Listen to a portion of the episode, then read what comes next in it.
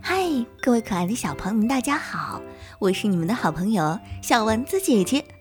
我们今天啊，接着讲故事，故事的名字叫做《别取笑我的朋友》。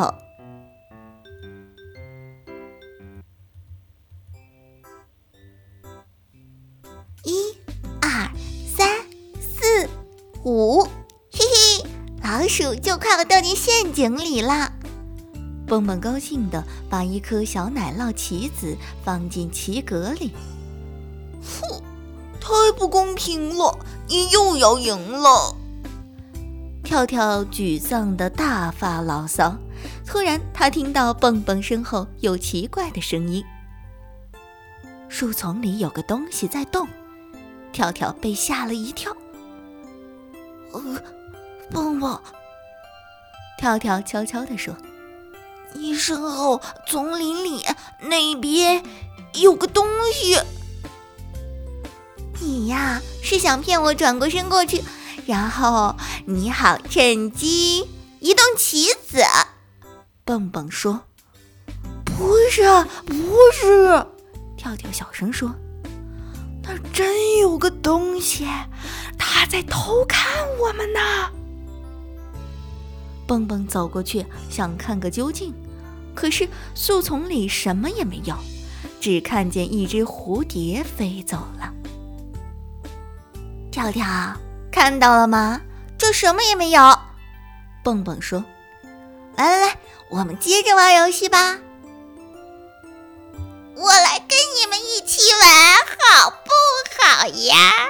一个尖声尖气的声音从身后传来，蹦蹦和跳跳着实吓了一大跳。他们转过身一看，有个家伙正坐在他们的毯子上。刚才跳跳真的没有听错。你们好啊，我叫苏琪，嘿嘿。你们是不是蹦蹦和调调？咱们交个朋友吧。我在山谷里的农庄度假呢，可是那儿啊，没有人愿意跟我玩。咦，你们玩什么呢？哦，是老鼠和奶酪的游戏，这个我也会。还没等蹦蹦和跳跳说什么，苏琪就已经把棋盘上的棋子全抖了下来。连问都没有问一声。耳朵最长的先开始。他拉拉自己的耳朵，伸手就去拿骰子。首先，我们的名字叫蹦蹦和跳跳。跳跳说。其次，我的好朋友跳跳的耳朵比你的长多了。苏琪猛然的盯住蹦蹦的耳朵。我们家就属我的耳朵最长了，不过你的耳朵真是很长哦。不过你的耳朵真的是很长很棒哟。蹦蹦听了心里很得意。嘿嘿，呃，既然你这么说，苏琪凑近蹦蹦的耳朵里叽里咕噜地说：“你的那位朋友啊。”恐怕是当初分耳朵的时候忘了喊，这里我也要一对耳朵。嘿嘿嘿！蹦蹦听了也哈哈大笑起来。哼，别以为你们说悄悄话我就听不见。跳跳生气地说：“你刚才说什么？我全都听到了。”苏琪听了笑得更起劲儿了。不过呢，这样啊。倒也有个好处，就是啊，从来不用洗耳朵。哼，既然你们在一起这么高兴，那你们就自己玩就好了。跳跳说完就生气的回屋了。哎呦，这家伙生气了，像个酸黄瓜。苏琪咯咯的笑着，酸黄瓜哟，酸黄瓜。跳跳既生气又伤心，他倒不是很生气那小猪取笑他，让他特别难过的是，好朋友蹦蹦居然也取笑他。来，我们玩捉迷藏吧。苏琪说：“我先藏，你来找。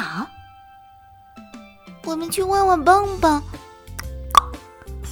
我们去问问跳跳，要不要一起玩，好吗？”蹦蹦说：“让他生气去吧。”苏琪说着，就把蹦蹦拉到了栗子树下。好，你在这站着，要数到二十。苏琪说完就跑开了。蹦蹦数着：一、二、三、四、五。不一会儿，他大喊一声：“二十！我来啦！”蹦蹦到处都找遍了，树丛里、工具箱里、屋子后面，连储存雨水的大木桶都看过了。可是，苏琪就像从地球上消失了一样。是不是躲进屋子里去了呢？蹦蹦心想着。进了屋子，跳跳正躺在沙发上看书呢。苏琪在这儿吗？蹦蹦问。不在。你的苏琪不在这儿，跳跳不高兴的回答：“请不要打扰我。”哼！哎，蹦蹦叹了口气，跳跳还在生气呢。蹦蹦清了清嗓子，想对跳跳说点什么，忽然听见苏琪在屋外大声欢呼。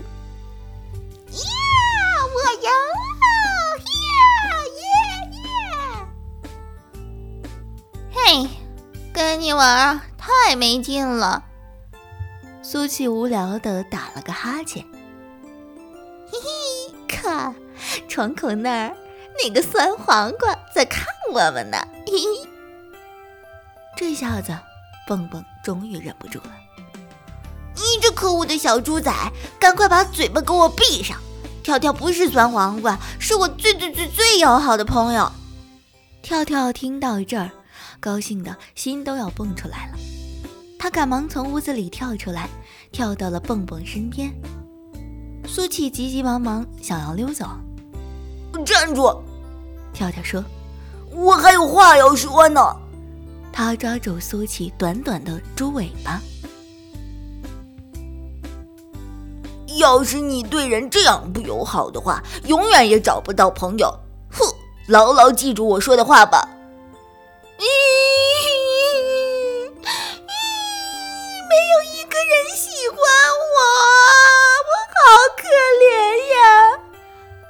苏琪呜呜的大哭起来。蹦蹦和跳跳，你看看我，我看看你，他们可没有想到苏琪会哭。两个人突然觉得苏琪啊挺可怜的。嘿，你等等，蹦蹦说。其实我们并不讨厌你啊。苏琪擦擦眼泪，有点犹豫的转过身来。真真的吗？他小心翼翼的问，眼睛里闪着光。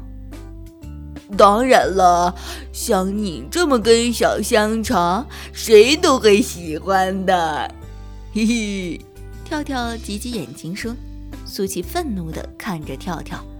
刚想回敬一句尖酸的话，却突然明白了，跳跳是在友好的开玩笑呢。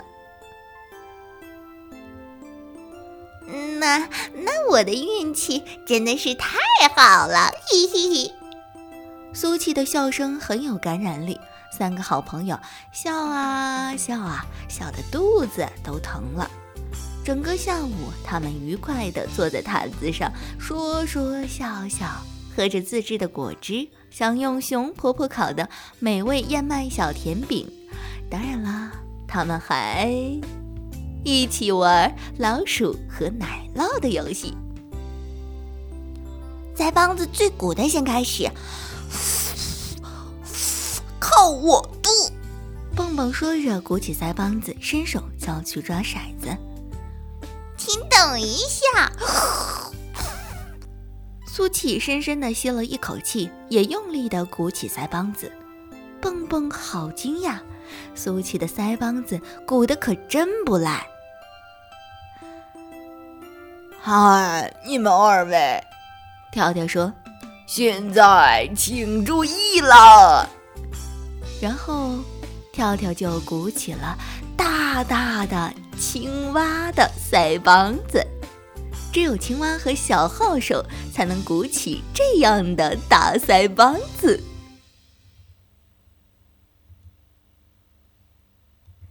好啦，亲爱的小伙伴们，我们今天的故事啊就讲到这里啦，我们下期故事再见吧！我是你们的丸子姐姐，下期再见，拜拜。